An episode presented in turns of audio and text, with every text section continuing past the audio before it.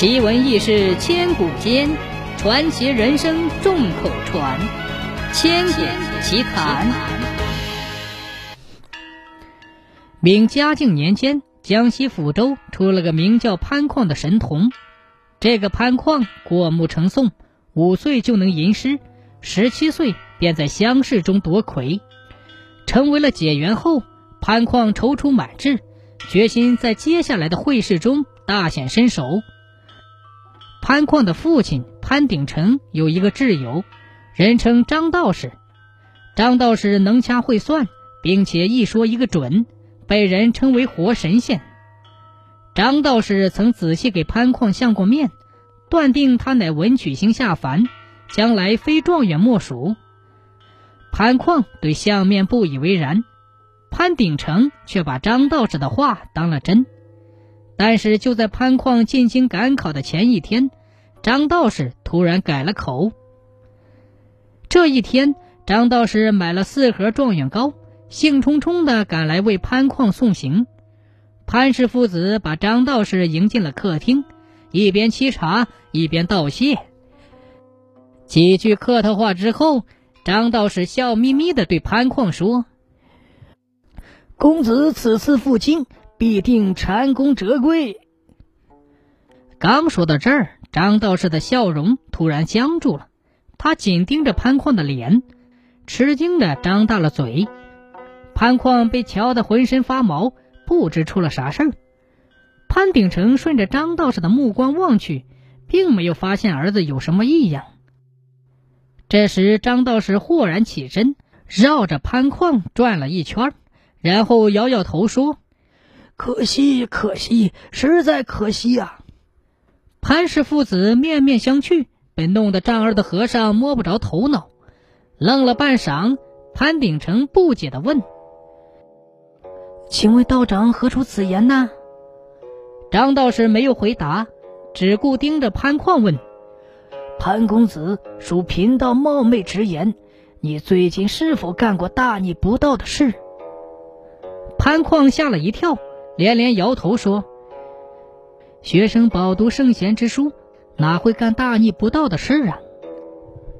张道士掐着指头算了算，然后问：“潘公子，你好好回想一下，五月初八这一天，可曾干了冲撞神灵的勾当？”潘矿歪着脑袋使劲琢磨，突然一拍大腿，笑道。哈哈哈！哈我想起来了，确实干过一件冒犯神灵的事。原来那天潘矿和一群朋友去郊外饮酒赋诗，傍晚回城时已喝得酩酊大醉。走到玉皇庙前，潘矿觉得腹胀，就在庙门旁撒了一泡尿。当时就有朋友开玩笑，说潘公子这样是对玉皇大帝不敬，要遭天谴的。张道士听罢连连跺脚，说：“潘矿脸上出现了乌黑的晦气，正是因为撒尿得罪了玉帝。这泡尿把他的前程那就全毁了。”潘鼎成吓得面色如土，忙向张道士请求补救之法。张道士叫潘矿立刻去玉皇庙前赔罪，至于玉皇大帝肯不肯原谅，那就要看造化了。潘矿不信鬼神。嘲笑张道士和父亲是杞人忧天，他没去玉皇庙赔罪。第二天一早便收拾行囊，意气风发的进京赶考了。望着潘旷远去的背影，张道士仰天长叹：“唉，这一去肯定是竹篮打水一场空啊！”潘矿是闻名遐迩的江南才子。他进京的消息一传开，每天都有进京赶考的举子慕名来访。潘旷喜欢结交朋友，这下忙得不亦乐乎。在众多举子之中，跟潘旷最要好的是来自沧州的徐广达。徐广达也是天赋异禀，被誉为北方的第一才俊。坊间早有传言，说此次会试，状元必在潘徐二人中产生。两大才子碰到一起，自然惺惺相惜。潘矿和徐广达今天你请我，明日我请你，几乎把北京的名馆子吃了个遍。开考的前一天，徐广达买了一坛陈年美酒，在蔡香阁宴请潘兄。因为明日要考试，潘矿不敢贪杯，吃了个半酣，便起身告辞了。可是刚回到客栈，潘矿就是上吐下泻，折腾到天亮还没有止住。进入考场后，潘矿连笔都握不动，考题自然没有做好。发榜时他名落孙山，而徐广达却高中状元。潘矿仔细回忆。越想越觉得蔡香阁那顿宴请有问题，他怀疑徐广达在自己的酒里下了泻药。徐广达这么做只有一个目的：排除最大的竞争对手，夺取状元桂冠。但上述的猜想无凭无据，潘矿既不能告官，又无法向徐广达发难。无奈之下，潘矿只得灰溜溜地返回抚州。听潘矿讲完北京的遭遇之后，潘鼎成冲儿子埋怨道：“你进京赶考前去玉皇庙赔个罪，就不会有今天这般光景了。”潘矿仍不以为然，撇撇嘴说：“哼，孩儿遭人暗算，跟玉皇大帝无关。”接下来，潘矿继续埋头苦读，准备三年后再次进京赶考。时光匆匆，转眼会试的考期又临近了。这回潘矿打定主意，到北京后闭门谢客，一心等待开考。潘鼎成怕再有闪失，便让管家孙贵护送潘矿进京。这孙贵老成持重，办事特别谨慎。临行前，潘鼎成反复叮嘱儿子：到了京城，一切听孙贵安排。不要结交陌生人，更不要吃来历不明的东西。潘矿使劲的点了点头，把父亲的话也牢牢的记在了心中。去北京的路上，孙贵和潘矿处处小心，一有风吹草动就高度警惕。这天，孙贵搞错了方向，领着潘矿误入了荒僻的山区。眼看天色渐暗，又找不到投宿的客店。主仆二人只好在一座破败的山神庙歇息。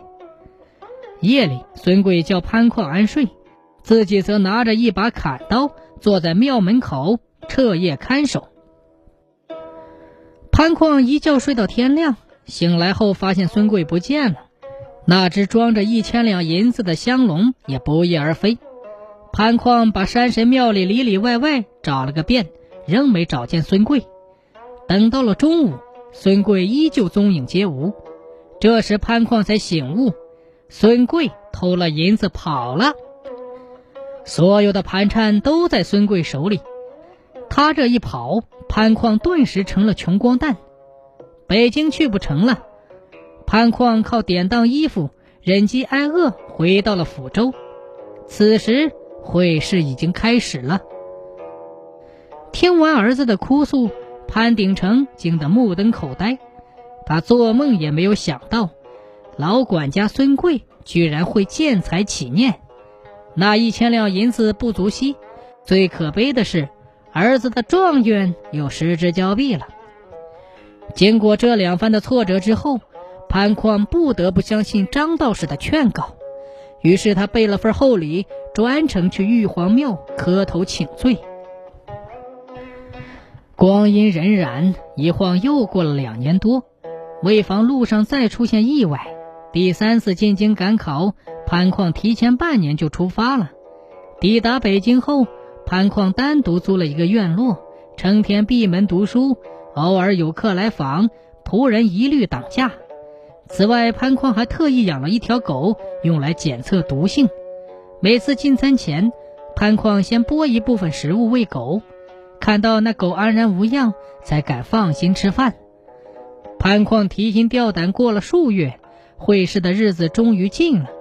眼看大功即将告成，就在这时，他突然接到家中的信，说潘鼎成病危，催他火速赶回福州。潘矿好似被人兜头泼了一桶冰水，从天灵盖凉到了脚底心，但他不敢耽搁。连夜离开了北京，赶往老家。回到家中，潘矿发现父亲一切如常，不由惊得目瞪口呆。潘矿盯着潘鼎成，大惑不解地问：“爹爹，你好端端的，那封病危的家书是咋回事？”潘鼎成拉着儿子的手，老泪纵横地说：“况儿啊，真是好险，为父差一点就见不到你了。”接着，潘鼎成讲述了自己转危为安的经过。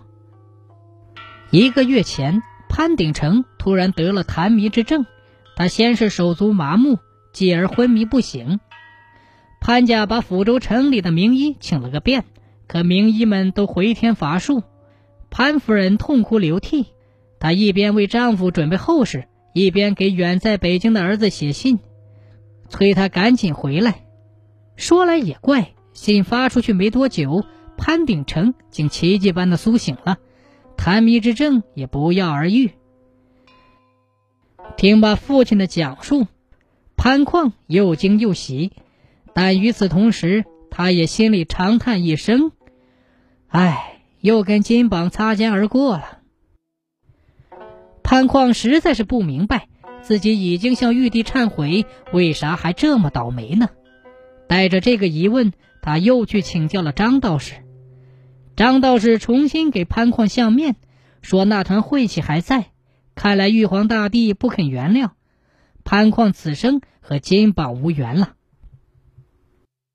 潘矿仔细回忆一下自己的经历，再想想张道士的话，终于死心了，放弃了科举，一心在家研究学问。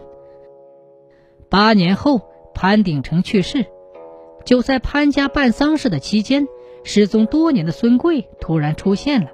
他身穿校服，跪在潘鼎成的棺材前，放声痛哭。潘矿简直不敢相信自己的眼睛，他上前一把抓住孙贵，冲四周高喊道：“来人呐，把这个狼心狗肺的贼给我捆绑起来！”仆人们刚想动手，被闻讯赶来的潘夫人喝住了。随后。潘夫人走到儿子跟前，一字一顿地说：“况儿，孙贵是你的救命恩人，你应该向他道谢。”潘矿看看母亲，又瞅瞅孙贵，吃惊地张大了嘴。潘夫人点点头，道出了内中的原委。潘鼎成深知，以儿子的才学和天资，金榜题名实在太简单了。照理来说，做父亲的应该感到高兴。但潘鼎成寝食不安，原因就出在奸相严嵩的身上。严嵩靠着阿谀奉承得到了嘉靖帝的宠信，大权独揽之后，他又无恶不作，满朝文武敢怒不敢言。这些年，严嵩一直在新科进士中培植党羽，像潘矿这样的奇才，严嵩肯定要竭力拉拢，拉拢不成，那就要打压。潘鼎成不愿儿子上贼船，可正面劝说又不行，因为潘矿贪慕荣华，一心想出人头地。怎样才能把儿子从悬崖边拉回来呢？潘鼎成苦思良久，仍无对策。情急之下，他向好友张道士问计。那天，张道士路过玉皇庙，正巧瞅见潘矿在庙门前撒尿，于是他灵机一动。想出了一个阻止潘矿赶考的高招。张道士叫潘鼎成密嘱书童，开考前伺机在公子的酒里下泻药。第二次赶考时，张道士让孙贵见财起贪念。第三次参加会试时，张道士使出了杀手锏，让潘鼎臣谎称病危，把儿子骗回抚州。讲到此，潘夫人冲潘矿说。为了假戏真做，孙贵背井离乡，十几年来一直在外面躲藏。他忍辱负重，全是为了不让你误入歧途啊！这下潘矿恍然大悟，弄清了赶考屡遭挫折的真正原因。在母亲的要求下，潘矿勉强的向孙贵拱手致谢。可是骨子里的他很不服气，怪父亲杞人忧天，葬送了自己的大好前程。潘矿认为，严阁老虽然有些跋扈，但他是皇帝的心腹，投靠过去有享不尽的荣华富贵。正当潘矿正打算重新用功，继续向仕途迈进时，从北京传来了严嵩倒台的消息，御史弹劾严嵩父子十大罪状，严嵩被罢官，儿子严世蕃被斩。随后，朝廷又开始抓捕严嵩的党羽，他们有的掉了脑袋，有的进了大狱，下场十分凄惨。当年的那个徐广达也未能幸免。听到这些，潘旷一阵阵的后怕。此时他才佩服父亲的高瞻远瞩，自己没有金榜题名，那是逃离了鬼门关呐。